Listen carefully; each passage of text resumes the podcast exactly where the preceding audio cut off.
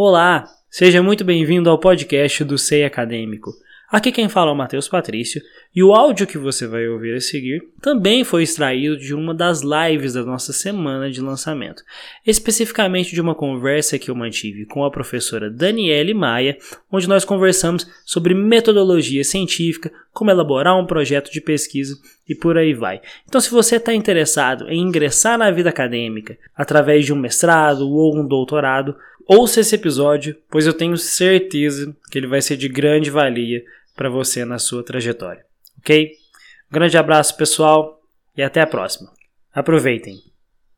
Pessoal, então estamos começando aqui mais uma live dessa semana de lançamento do CEI Acadêmico. É, eu sou o Matheus, novamente me apresentando, relembrando que essa live vai ficar gravada aqui no nosso perfil e que o áudio da live vai ser extraído e colocado como, como podcast no perfil que nós vamos criar ainda na semana que vem. Então, esses áudios vão servir como guia para todos aqueles que queiram entender um pouquinho mais sobre o ser acadêmico e conhecer também o trabalho dos professores que nós estamos conversando essa semana. Quem está aqui roxando as lives sou eu, Matheus, e o professor Caio. O professor Caio amanhã vai fazer duas lives também. Agora, às 17 horas, nós estamos na live com a professora Daniele, é, uma referência aí do que se trata sobre direitos humanos no Brasil hoje sempre batalhando com vários cursos e agora ela vai estar conosco no SEI Acadêmico.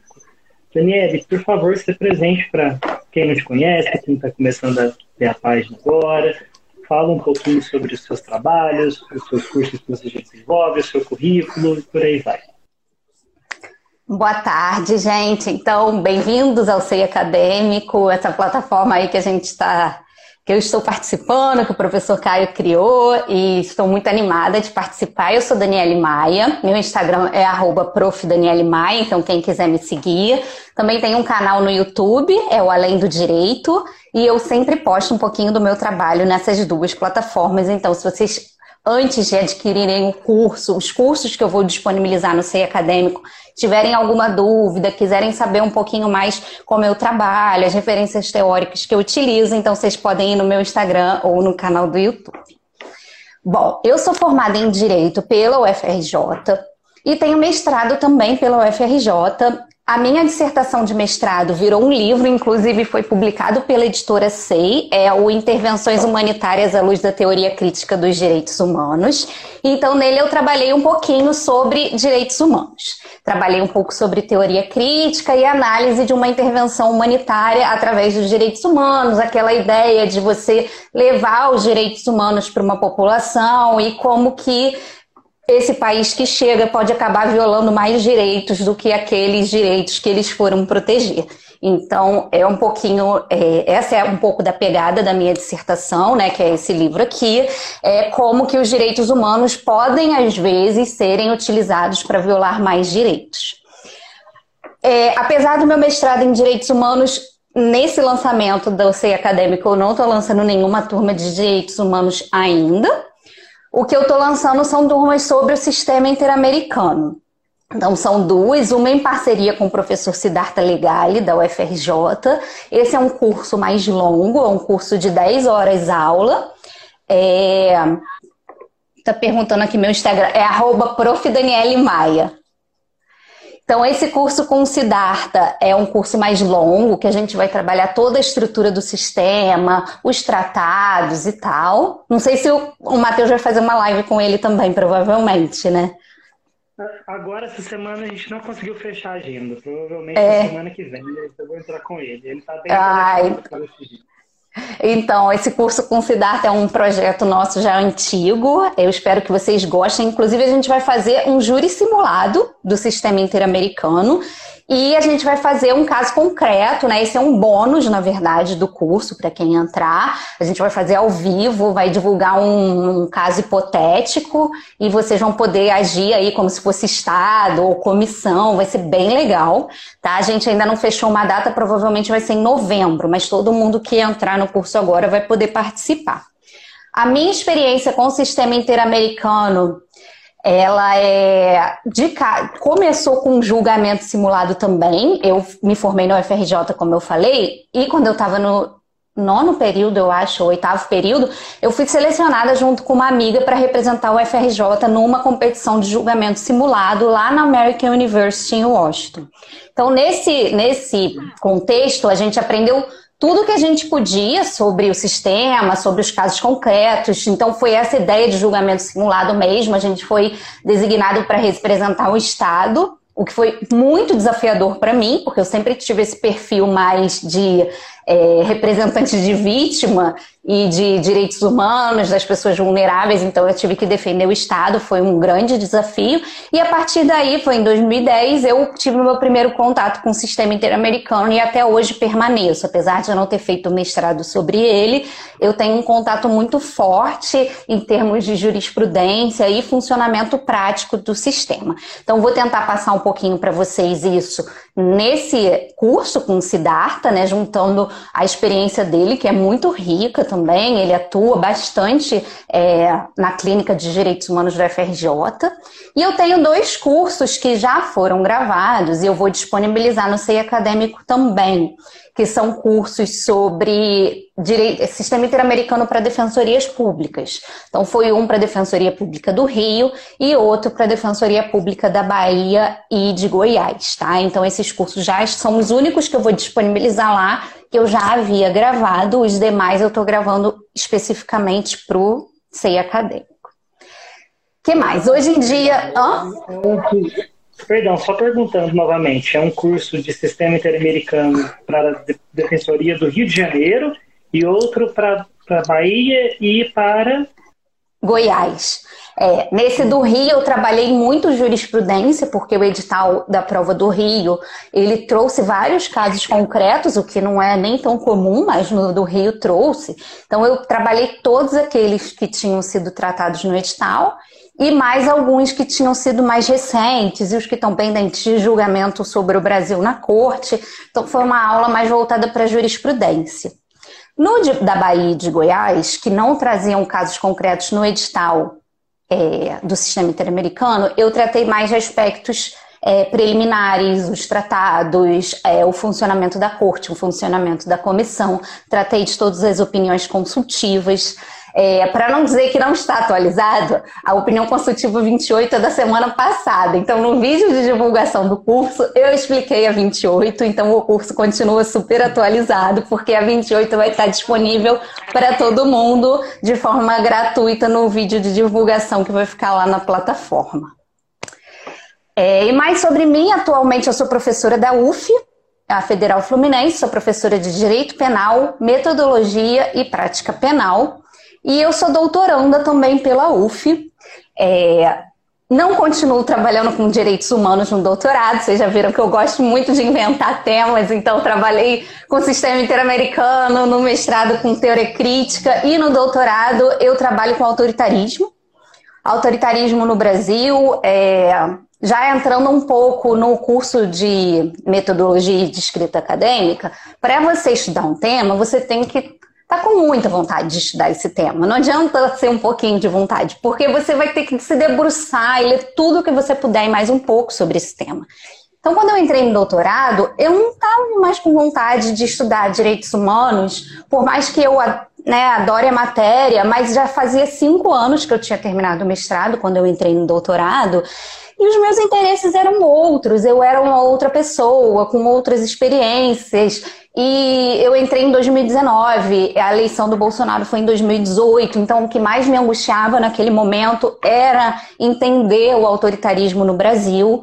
E foi por isso que eu fiz um projeto e acabei passando. Então, o meu estudo hoje é autoritarismo brasileiro, especificamente na, é, no Estado Novo, estudando o Código Penal, que foi feito por Francisco Campos. Então, eu estou estudando o Estado Nacional de Francisco Campos, que é um teórico autoritário e que propôs uma ideia de Estado Nacional. E aí eu estou estudando isso e esses reflexos no Código Penal de 40, que é o mesmo que a gente tem até hoje com as reformas da parte geral de 84. Então, essa sou eu, né? Essas são, esse é meu currículo. Essas são as experiências que eu tenho. Legal. É, e Daniel, e sobre a live né, que nós estamos fazendo aqui agora, eu mencionei, nós não estamos querendo, querendo que essas lives sejam apenas apresentação de cursos que nós vamos disponibilizar. A gente quer trazer conteúdo para o pessoal que vai está aqui assistindo e também para quem for ouvir posteriormente. Dito isso, nós elegemos aqui uma temática para falar sobre metodologia científica, algo inclusive que eu sou bem interessado porque eu ainda não tenho nenhum mestrado, só fiz uma pós-graduação em Direito Internacional, mas ainda tenho interesse em fazer um mestrado. Então, muito interessante a gente tratar sobre o tema de metodologia científica no direito, inclusive que você vai ter um curso no CEI Acadêmico sobre metodologia científica no direito, vai ter um também sobre escrita acadêmica, logo logo a gente vai falar sobre todos os seus cursos que vão estar na plataforma. Mas eu queria que você abordasse então como que funciona a metodologia científica para uma produção de um projeto de pesquisa, já que você já deu início a essa fala que primeira dica acho que seria ter o interesse em estudar aquele tema que você vai pesquisar, correto? É, correto. E tem que ser um interesse real, assim. Já nas primeiras aulas, quando eu vou orientar, eu falo isso, porque às vezes a pessoa quer fazer um mestrado, mas não sabe em quê. Então não tem nenhum tema. Mas às vezes ela quer fazer um mestrado e ela tem uma temática, mas ela precisa de um recorte, porque quem já assistiu algum vídeo meu falando de metodologia vai lembrar que eu sempre falo que quando você estuda para concurso, você precisa ver um mar inteiro de conteúdo, só que de forma rasa, de forma superficial. Quando você vai fazer um mestrado, você precisa estudar uma gotinha nesse mar. Você tem que recortar, recortar, recortar até que aquele tema fique bem pequenininho e você possa analisar ele de forma aprofundada. Então, essa que é a grande diferença e por isso que você acaba virando uma referência naquele tema, porque você escolhe uma parte bem pequenininha, como eu falei do meu mestrado. Eu não tratei de direitos humanos, eu tratei de teoria crítica dos direitos humanos. É uma gotinha no oceano dentro da teoria geral dos direitos humanos. Porque é impossível a gente ler tudo, é impossível trabalhar com tudo, e por essa razão a gente faz esse recorte, e é isso que eu vou ajudar nesse curso que o Matheus falou que eu vou disponibilizar agora inicialmente. É um curso que mescla escrita acadêmica e noções de como fazer a pesquisa, o levantamento bibliográfico para a gente saber qual é o estado da arte. Então, estado da arte é o que a gente chama na academia de teóricos e teorias mais recentes e relevantes sobre aquele tema. Aonde os pesquisadores pararam? Então, é a partir dali que eu vou seguir. Então, é a partir de onde eles pararam que eu vou dar sequência. É muito difícil que as pessoas consigam um tema completamente original no direito. Se a gente pegar em outras ciências, na medicina, imunologia, criação de vacina, é um tema completamente original. A pessoa cria uma vacina. No direito é difícil, porque as pessoas já falaram sobre tudo, já, né? É, é muito complicado. O que, que eu falo da originalidade? É uma originalidade temperada. É o seu olhar diferente sobre aquele tema, são as suas inquietações que vão se transformar em perguntas de pesquisa e você vai, através delas, tentar preencher uma lacuna. Alguma coisa em algum tema qualquer que você veja depois de ter lido muita coisa sobre o que já pesquisaram, você não encontrou resposta para o que você estava se perguntando. Então aquilo é uma lacuna que você vai tentar preencher com a sua pesquisa. Não é uma originalidade absoluta, mas não deixa de ser uma originalidade, né? Então, assim, eu vou tratar um pouco do, no curso sobre como fazer esse projeto para entrar no mestrado, como escrever artigos científicos de pesquisa que você já tenha para poder publicar em congressos ou em revistas. Mas no início do curso, o que eu vou trabalhar mesmo são 10, agora eu esqueci, não sei se são 10 ou 15 aulas, mas no início eu trabalho com escrita acadêmica. E por quê?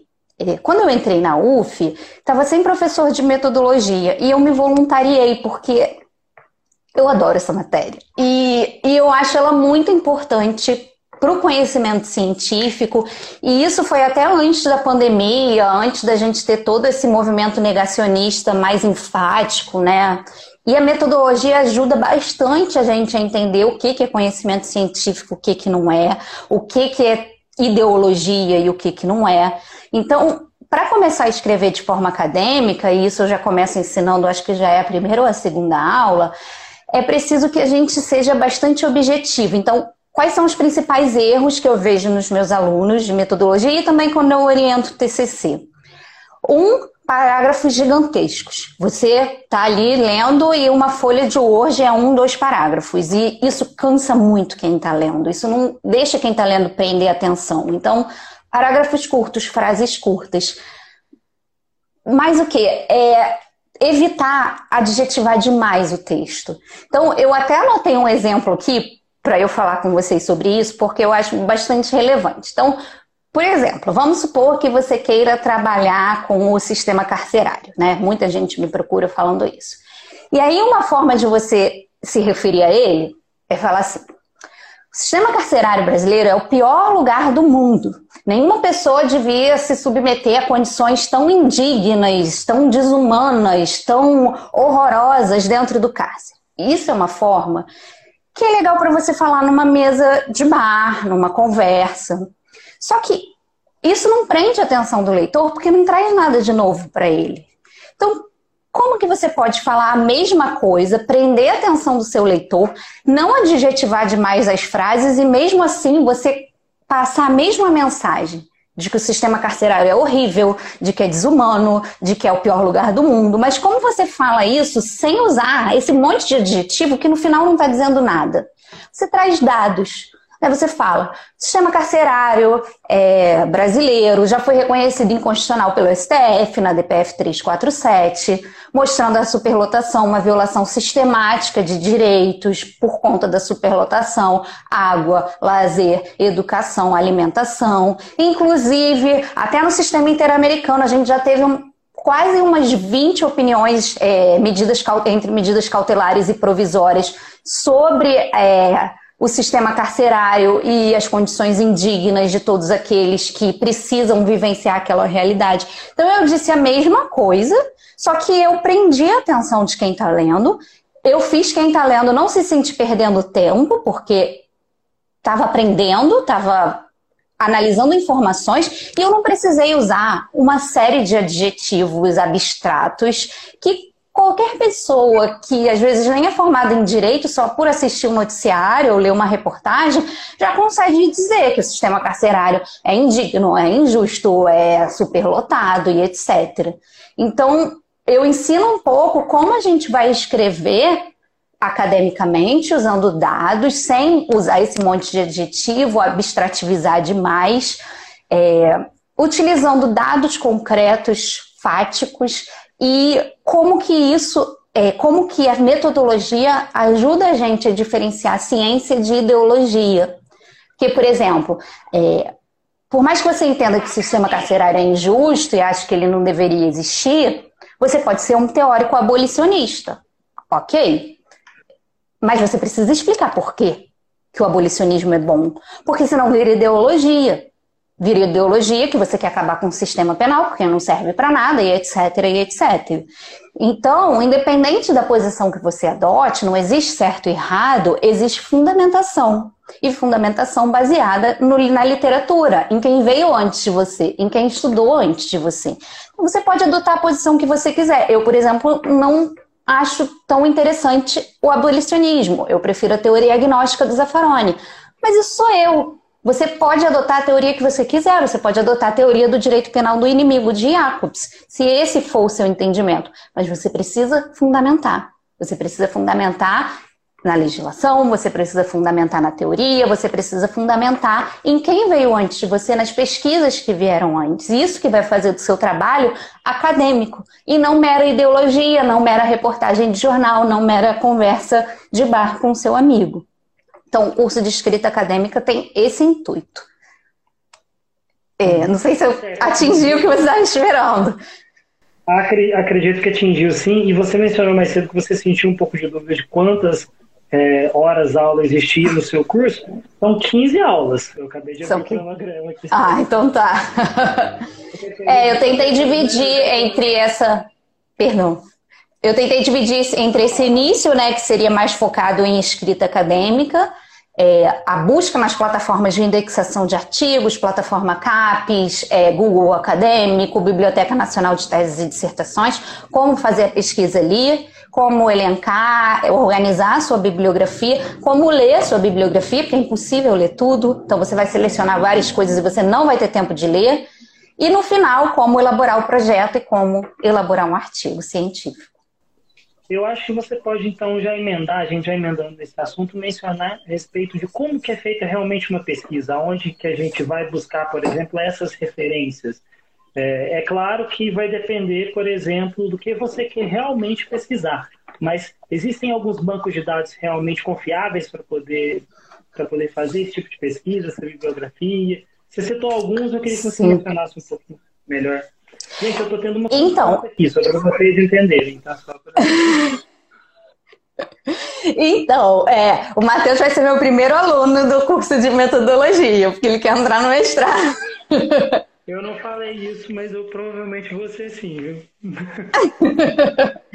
então, na verdade, é, você tem que ter um tema, você tem que transformar esse tema em palavras-chave para poder inserir essas palavras-chave nas plataformas de busca. Eu gosto de começar com uma palavra-chave, duas ou três no máximo. Então eu pego esses sites que eu falei.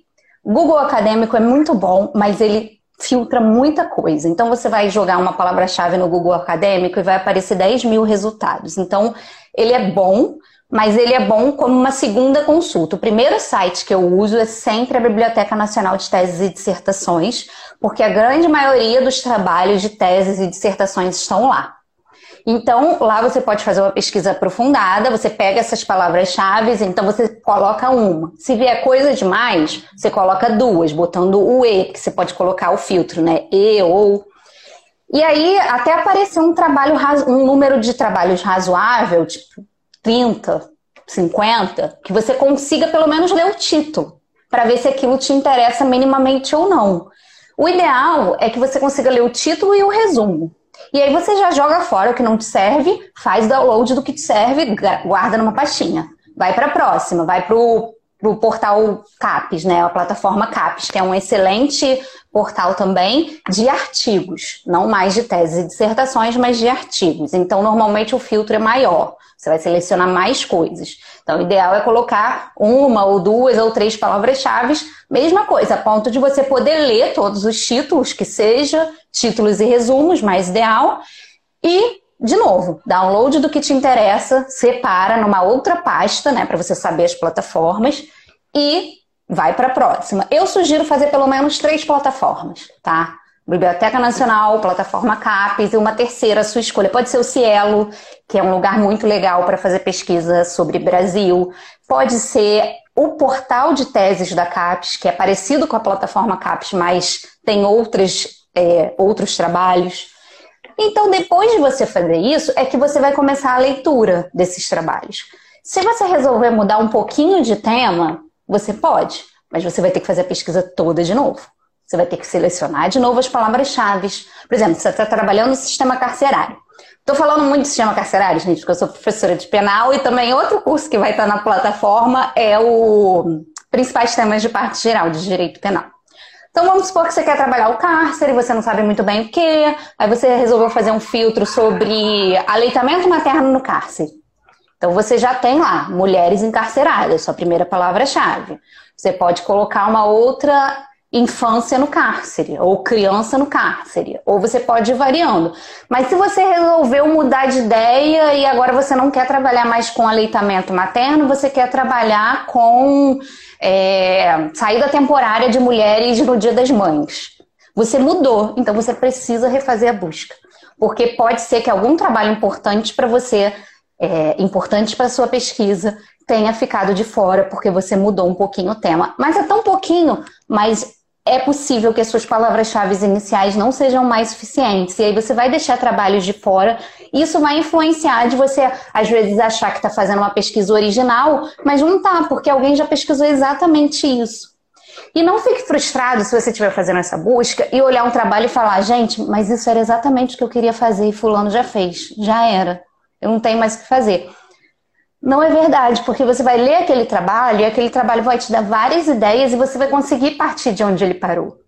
Porque o bom e o ruim de um trabalho acadêmico, o que é frustrante e também muito legal, é que ele nunca acaba. Então, uma hora você precisa parar. É, se você, você tem, a gente tem prazo, a gente tem prazo para o TCC, prazo para dissertação, prazo para tese. Então, uma hora você precisa parar. E quando você para, você dá oportunidade ou para você mesmo continuar numa próxima pesquisa, ou para alguém que veio depois de você continuar o trabalho por você, ou com você, ou então dizer que você estava errado, porque você seguiu aquela metodologia, você chegou nesse resultado, mas eu segui uma outra metodologia e cheguei a um resultado diferente. Então pode ser que você não estivesse certo. E aí a pesquisa vai andando, e aí o mundo acadêmico vai girando, e a gente vai fazendo uma análise crítica do mundo, né? Estou falando do direito, mas pode ser de qualquer outra área. Você vai fazendo uma análise crítica que não é ideologia, porque você pode não concordar às vezes com o resultado que você chegou. Tem um filme muito legal no Netflix que se chama A Terra é Plana. É a minha primeira aula de metodologia da UF é sempre com esse filme, porque ele diz exatamente o que, que não é pesquisa. Não tem problema nenhum você achar que a Terra é plana e você tentar provar isso. O problema é você se utilizar de uma metodologia para provar que a Terra é plana, chegar à conclusão de que ela não é plana que ela é redonda, e você buscar novas e novas e novas e novas e novas e intermináveis metodologias para provar que a Terra é plana. Quando na verdade o pesquisador ele tem que ter a humildade de aceitar que a hipótese inicial dele, que a Terra era plana, ela não se provou correta. Então, o, a questão da pesquisa não é você partir do final do resultado, é você partir de uma hipótese inicial e com a metodologia tentar provar ela e aceitar que aquilo foi provado verdadeiro ou falso no final da pesquisa. Então, o problema dessas teorias negacionistas e terraplanistas não é a ideia da Terra plana em si, é não aceitar que a Terra não é plana. Depois de uma metodologia. Então, esse filme é muito interessante, porque eles fazem vários métodos teóricos interessantes para provar que a Terra é plana, só que provam que ela é redonda. Só que em vez de aceitar isso, eles permanecem buscando novos métodos para provar que a Terra é plana. Aí está o erro. Não é uma hipótese inicial da Terra eventualmente ser plana. É não aceitar que depois da pesquisa a Terra não é plana, ela é redonda. Todas as metodologias utilizadas provaram isso. Mas eles não aceitam e continuam nessa busca. Então, isso não é ciência. Isso é ideologia. Né? No caso, é uma ideologia negacionista. Muito legal. É, Daniela, tinha uma pergunta que eu tinha para te fazer aqui sobre metodologia científica e o mundo acadêmico em si, e até casou muito legal com o exemplo que você fez, é, que você deu da Terra plana. Muito se é, teoriza na internet hoje em dia que a própria teoria da Terra plana ela existe é, por um distanciamento do mundo acadêmico com o que seria o mundo mais mainstream, digamos assim que você mais divulga. Então eu queria ver sua opinião sobre como a gente pode tornar o mundo acadêmico, já tratando-se de ser acadêmico, um pouco mais acessível para o público em geral. É, se existe realmente esse distanciamento ou, e se ele existe, se existe alguma maneira de tornar ele mais acessível. Infelizmente existe. É, a academia é muito elitizada no, Brasil, no mundo, mas no Brasil eu acho que ela é mais ainda. Por exemplo, nas grandes revistas é, acadêmicas, você só pode publicar se tiver doutorado. Por exemplo, eu sou uma doutoranda, eu ainda não terminei o doutorado. Então, para publicar numa revista Qualizar, por exemplo, que é o melhor Qualis que a gente tem, eu não posso publicar sozinha. Eu preciso de um doutor para publicar em coautoria comigo. Então, assim, eu acho que a academia é elitizada no geral, mas no Brasil é ainda mais. Esse é só um exemplo. E o que, que a gente pode fazer? É... Bom, eu busco muito no, no meu trabalho tentar publicizar mais, incentivar os alunos a fazerem pesquisa. É difícil fazer pesquisa. Primeiro, por uma questão financeira. Né? Você termina a faculdade e você vai entrar no mestrado, e com sorte, tirando esses cortes que a gente teve ano passado, e ainda com mais e mais sorte, você consegue uma bolsa de mestrado que, não sei, acho que está uns R$ 1.400. Ninguém sobrevive com esse valor. Então é muito difícil você se dedicar 100%. Né? E o doutorado é a mesma coisa. O doutorado, ele tem uma bolsa um pouco maior, eu não sei direito quanto é, porque eu, eu por exemplo, não sou bolsista.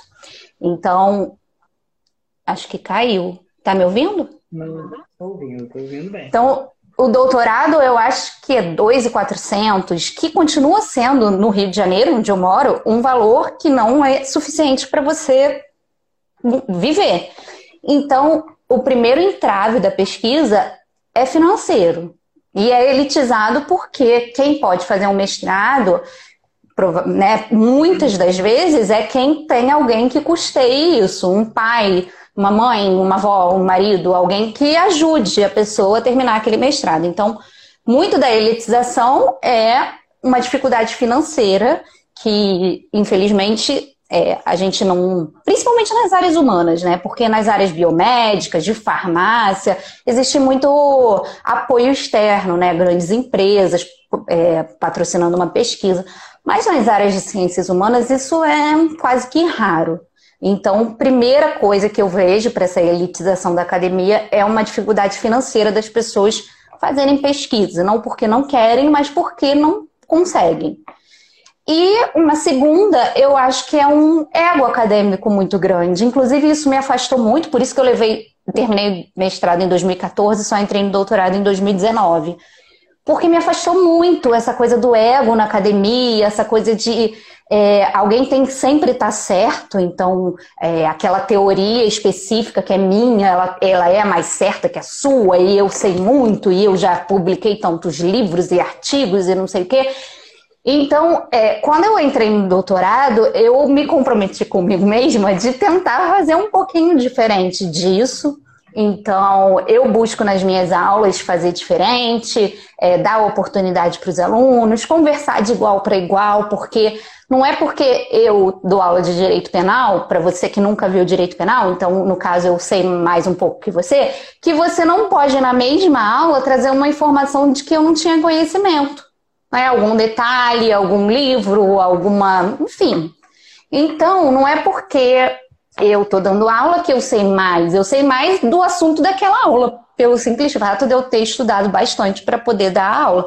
Mas eu não sei mais no geral, né? Só do tema daquela aula, ou de alguns temas específicos. Então, acho que o segundo motivo de elitização na academia essa dificuldade das pessoas que passaram por todo esse processo difícil de fazer mestrado, fazer doutorado e tal, de aceitar que nem por isso elas sabem mais do que as outras pessoas. Então tem essa coisa do ego, que até foi o que me afastou por muito tempo, mas eu acho que eu tinha que voltar, porque eu acabei voltando, né? A vida foi me levando, acabei voltando. Mas é um segundo motivo que eu vejo da dificuldade, né? De, da elitização, é esse ego acadêmico. Então, o que fazer, eu acho que é. Bom, o SEI acadêmico não deixa de ser uma forma de tentar trazer um pouco disso, incentivar as pessoas a fazerem mestrado, porque às vezes também é uma questão financeira, mas às vezes a pessoa acha que não tem capacidade, porque é muito difícil e tal. Então, dizer que não é assim, né? É uma questão de, de tentar e de se esforçar como qualquer outra coisa, de qualquer outra área você não simplesmente chega e já está no topo, você vai aos poucos. Então, acho que o mestrado é isso também. É você ir aos pouquinhos, você qualquer um pode fazer. Você precisa da dedicação e às vezes a pessoa tem tempo, mas fica com aquele receio. Então, a ideia né, desse curso também é tirar esse receio, mostrar que qualquer um pode fazer. Agora, tem certos programas, por exemplo, muita gente me procura no Rio para a UERJ.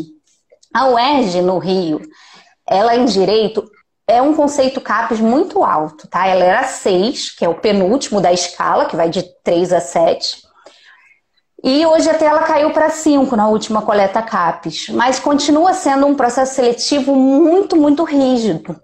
Se a pessoa não tem nenhuma publicação, eu não sei se é o local ideal. Claro que é, se você quer fazer, faz, mas de repente procurar um programa com um conceito CAPES mais baixo, se você não tem nenhuma publicação, nenhuma experiência com pesquisa, nunca fez nada de nada. Então, de repente, procura um programa que não seja um top de linha, uma USP, uma UNB, entendeu? Que aí talvez seja mais fácil de conseguir. Ah, mas não posso conseguir? Claro que pode, mas é, esses programas, para entrar no mestrado, você precisa de publicação também. É um dos critérios de seleção. Publicação, prova escrita. Publicação, na verdade, é o currículo Lattes, né? Prova escrita e o projeto de pesquisa. Então, se o seu currículo Lattes não é tão bom, você automaticamente não vai estar pontuando tanto nesse critério. Então, talvez um programa menos pop, né, um programa com um conceito CAPES um pouco mais baixo, seja mais fácil de entrar, não que o outro seja impossível. Mas é um pouco. e acho que o Matheus travou.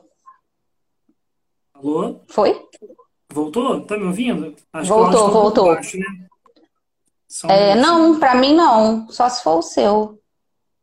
Tá, acho que, que voltou aqui. O meu fone desconectou rapidamente, mas acho que voltou agora. É, foi. Me ouve? Oi? Tô, tô ouvindo. Vamos Você continuar. tá me ouvindo? Tô, tô ouvindo. Vamos continuar, então. Acho que a gente só teve um probleminha de conexão aqui rapidinho. Mas é, o que eu ia comentar exatamente sobre isso. Eu te fiz essa pergunta te provocando exatamente para tentar trazer é, essa ideia, que é um dos pontos que nós estamos tentando trabalhar no ser acadêmico, a democratização do ensino e da academia. No caso, qualquer pessoa, desde que mantenha um conteúdo de qualidade, vai poder publicar aqui seus cursos, publicar seus e-books mais futuramente, quem sabe até artigos. Então, já é um início para a gente poder fazer esse link né, com quem está estudando e com quem quer realmente trazer é, para o público em geral algo acadêmico. Né? Bom, então, a gente já falou bastante sobre metodologia científica. Eu queria agora, então, tratar sobre os cursos, outros cursos que você vai ter no SEI Acadêmico. Nós vamos ter também um curso de criminologia, correto? Queria que você falasse um pouquinho sobre o que é criminologia, o que, que tem a ver com o seu trabalho, como que funciona e, e falar para a gente aí no geral.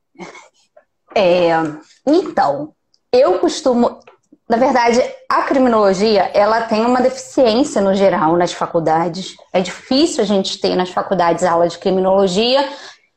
Com certeza não obrigatória, nem conheço um currículo que tenha criminologia como disciplina obrigatória, às vezes tem eletivo.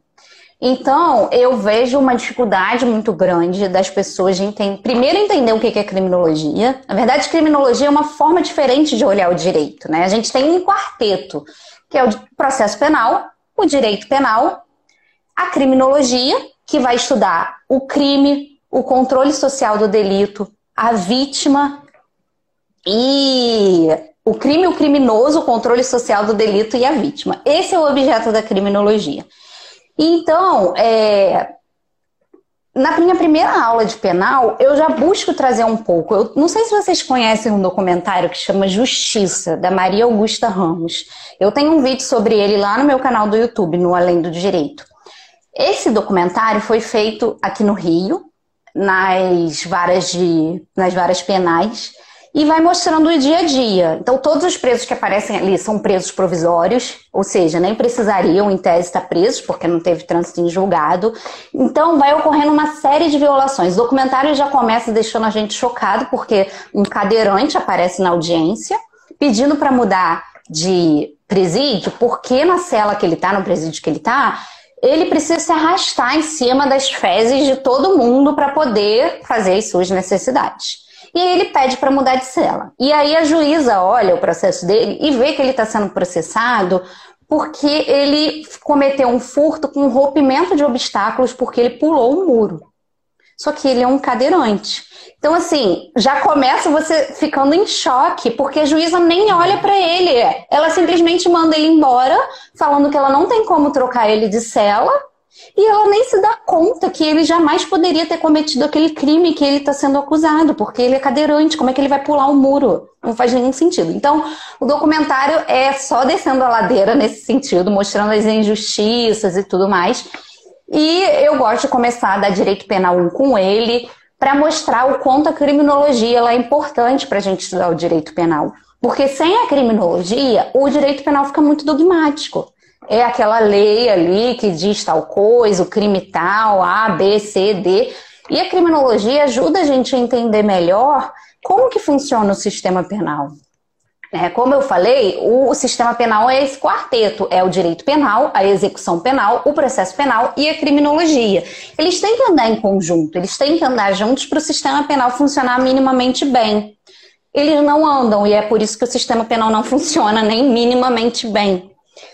E a criminologia vai ajudar a gente a humanizar o direito penal, olhando o direito penal em face de uma pessoa, né? É a pessoa que cometeu o delito, mas é uma pessoa. Então, a criminologia vai ajudar a gente a entender. Então, nesse curso de criminologia, é, eu tento trazer um pouco da evolução das escolas criminológicas, a escola clássica, o positivismo de Lombroso, que trata o criminoso como um doente, né? O crime seria uma questão genética e a pena uma cura. E aí depois vem as escolas pós-positivistas, é, teoria da anomia, librarian approach, é, a teoria, o crime de colarinho branco, até chegar às, às, criminologias críticas, no plural, porque a criminologia crítica começou com uma crítica do sistema penal de base marxista, então uma questão classista mesmo, de, de econômico, luta de classes, e ela se desmembrou. Hoje a gente tem a criminologia crítica ambiental, a criminologia crítica feminista, que não estão com essa base econômica necessariamente. É uma, uma violência de gênero ela não precisa que a, a mulher ela seja tenha uma hipossuficiência econômica necessariamente. Então, por isso que as criminologias críticas elas se desmembram em muitas outras.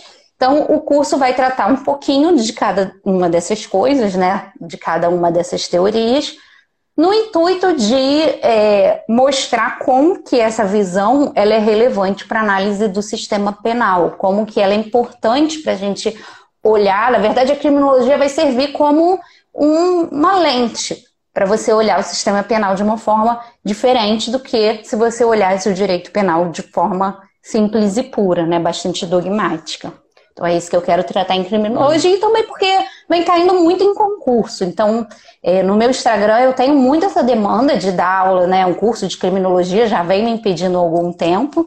Então, no ser acadêmico, eu resolvi é, aproveitar a oportunidade para fazer um, um módulo de criminologia. Muito legal, muito interessante mesmo. E fala, a gente falou sobre criminologia e agora a gente vai tratar sobre um outro assunto que, conforme você já falou, já é objeto das suas teses de pesquisa desde sempre, que é o sistema interamericano. Você vai ter dois cursos, se eu não me engano, que tratam sobre o sistema interamericano, correto? Isso. São dois cursos que eu já gravei é, anteriormente, que era sobre as defensorias públicas, né? um mais de jurisprudência e o outro mais dos aspectos normativos, com foco mesmo nos editais de defensoria, e o outro com o Siddhartha, que tem uma análise mais ampla e mais crítica do sistema também, porque das defensorias eu fico muito é, focada no edital, tentando abranger tudo que está no edital e tal. No do Siddhartha, não, é uma oportunidade da gente analisar criticamente o sistema, inclusive vai ter a aula bônus do julgamento simulado. Então, vai ser uma oportunidade da gente entrar em contato com os alunos, explicar mais o funcionamento do sistema, dar oportunidade para os alunos exercerem né, essa, essa questão da fala, da oratória, de, da experiência de brincar de estar advogando no sistema interamericano. Então, é bem legal, porque isso acaba gerando uma curiosidade muito grande de estudar mais e mais a jurisprudência. Então, eu tenho boas experiências com julgamentos simulados, acho que vocês vão gostar. Legal, muito bacana. Já encaminhando para o final aqui agora, Daniel, para a gente não se estender demais, eu ainda tenho um sorteio de dois cursos para fazer, informando que eu fiz esse sorteio hoje mais cedo, ontem nós também fizemos esse sorteio. Nós sorteamos cinco nomes, eu vou falando por ordem. É, as duas primeiras pessoas que estiverem na live, é só mandar uma mensagem no inbox, depois eu passo as orientações, certinho? Mas antes disso, eu queria que, se possível, você me falasse um pouquinho é, quais as vantagens que você está vendo para o CEI acadêmico como professora, mas também como eventual vantagem para os alunos, aqueles que estão acompanhando a live que não querem necessariamente colocar um curso, mas querem atingir aqui é, algum conhecimento específico. Lembrando que nós vamos ter quatro tipos de categorias de curso no CEI acadêmico, vão ser os cursos completos, geral, falando sobre uma matéria específica, então Dando um exemplo, caso a Daniela queira colocar um curso sobre direito penal, que ela vai ter, vai ser um curso falando sobre é, a matéria de direito penal em si. Então, vai ser um curso mais completo, bem mais cheio. É, no caso, você vai até dividir os cursos, né? Mas isso Sim. A, gente, a, gente, a gente trata um pouquinho melhor. Mas também vamos ter os cursos de resolução de questões, cursos de prática e cursos livres temáticos. Então, para o aluno, eu acredito que esse curso livre temático vai ser bem interessante. Mas Fala você, você que pode Eu acho que para o professor, é, eu acho que para o professor tem toda a questão administrativa. Quando você faz o curso sozinho, você tem que fazer o elenco dos alunos, mandar o, um boleto de pagamento ou o Pix, aí confere, aí bota numa lista de e-mails e faz o upload do vídeo. E... Então tem toda uma parte burocrática administrativa que eu, por exemplo, que não tenho formação em administração, tem uma dificuldade, acaba sendo uma, um gasto de tempo considerável para fazer atividades que uma pessoa que tem essa formação faria muito mais rápido do que eu que não tenho. Então, para mim, essa é uma grande vantagem, poder confiar numa plataforma que vai fazer isso tudo para mim e eu só vou precisar gravar as aulas. Então, até a questão da publicidade, né? Vai ajudar na publicidade. E eu só vou precisar fazer o que eu gosto e sei fazer, que é gravar aula, ensinar ou determinada temática. Então, para o professor, eu, eu vejo essa como uma maior vantagem. Né? E ser uma plataforma que seja exclusiva para isso, para cursos jurídicos. Acho que tem tudo para dar muito certo. E para o aluno é conseguir essa democratização do ensino, preços mais acessíveis, é, cursos diversos sobre a mesma temática, com professores diferentes. Então, você vai poder escolher aquele que você se identifica mais, que você acha mais claro, mais didático, mais profundo, que tem materiais escritos mais bem desenvolvidos do que o outro que não tem. Então, acho que para o aluno é, é como se fosse quase uma feira. Ele vai lá e ele vai ver o que mais agrada, o que mais se encaixa na própria rotina, na própria individualidade, na própria necessidade momentânea, porque às vezes você está num momento de estudos que você quer resolver questão, está próximo de uma prova, às vezes você está muito no início, acabou de se formar, ou está muito tempo formado, mas acabou de resolver estudar para concurso, ou fazer um mestrado, ou qualquer outra coisa. Então você vai ter lá à sua disposição uma série de professores e temas que você vai poder escolher o que, que você quer fazer, o que, que você não quer fazer, e ainda tem as horas complementares, né? Os cursos vão, vão dar horas complementares, então às vezes você está na faculdade, o professor da matéria X não era tão legal, você ficou com uma deficiência, então você aproveita, aprende aquela matéria e ainda consegue as horas complementares para te ajudar na formação. Então, acho que para o aluno também é uma excelente oportunidade de suprir deficiências que às vezes não conseguiriam ser feitas em outro lugar. Certinho. Bom, Daniela, eu não quero tomar muito seu tempo mais, a gente já tá mais, já vamos encaminhando para o final, que nem eu mencionei. Eu vou fazer o sorteio aqui agora, você sinta-se à vontade, tá? Se você quiser deixar seus recados finais e que fazer alguma outra coisa, ou se você quiser aguardar aqui. Não, não, eu aguardo. Eu só queria falar do livro que é na editora Sei, que eu vi uma aluna perguntando aqui onde comprava. É no site do Sei, gente, da editora Sei, tá? Que é esse da minha dissertação de mestrado. E teve uma outra pergunta aqui que eu não consegui ler, porque estava muito clara. Mas é isso, pode ir lá, pode fazer os sorteios, eu fico aqui. Vamos lá, na verdade o sorteio a gente já fez, é, a gente sorteou cinco nomes e eu vou falar os, os nomes aqui. Pessoal que estiver na live, por favor, avisa aqui no chat que está aqui, porque às vezes o pessoal liga a live, deixa um pouco de lado, acaba esquecendo, tá? Só para informar. É, vamos lá, então.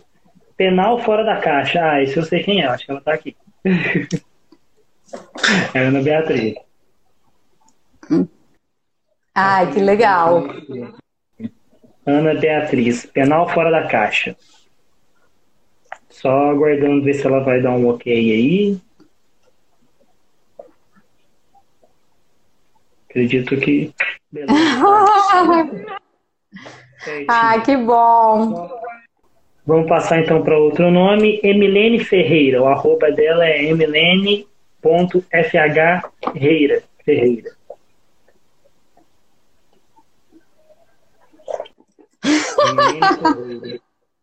Nunca ganhei nada. eu também não tenho muita sorte com sorteio, não, vou ser sincera, eu nunca ganho. Vamos ver se a Milene Ferreira tá ali. Ai, que bom!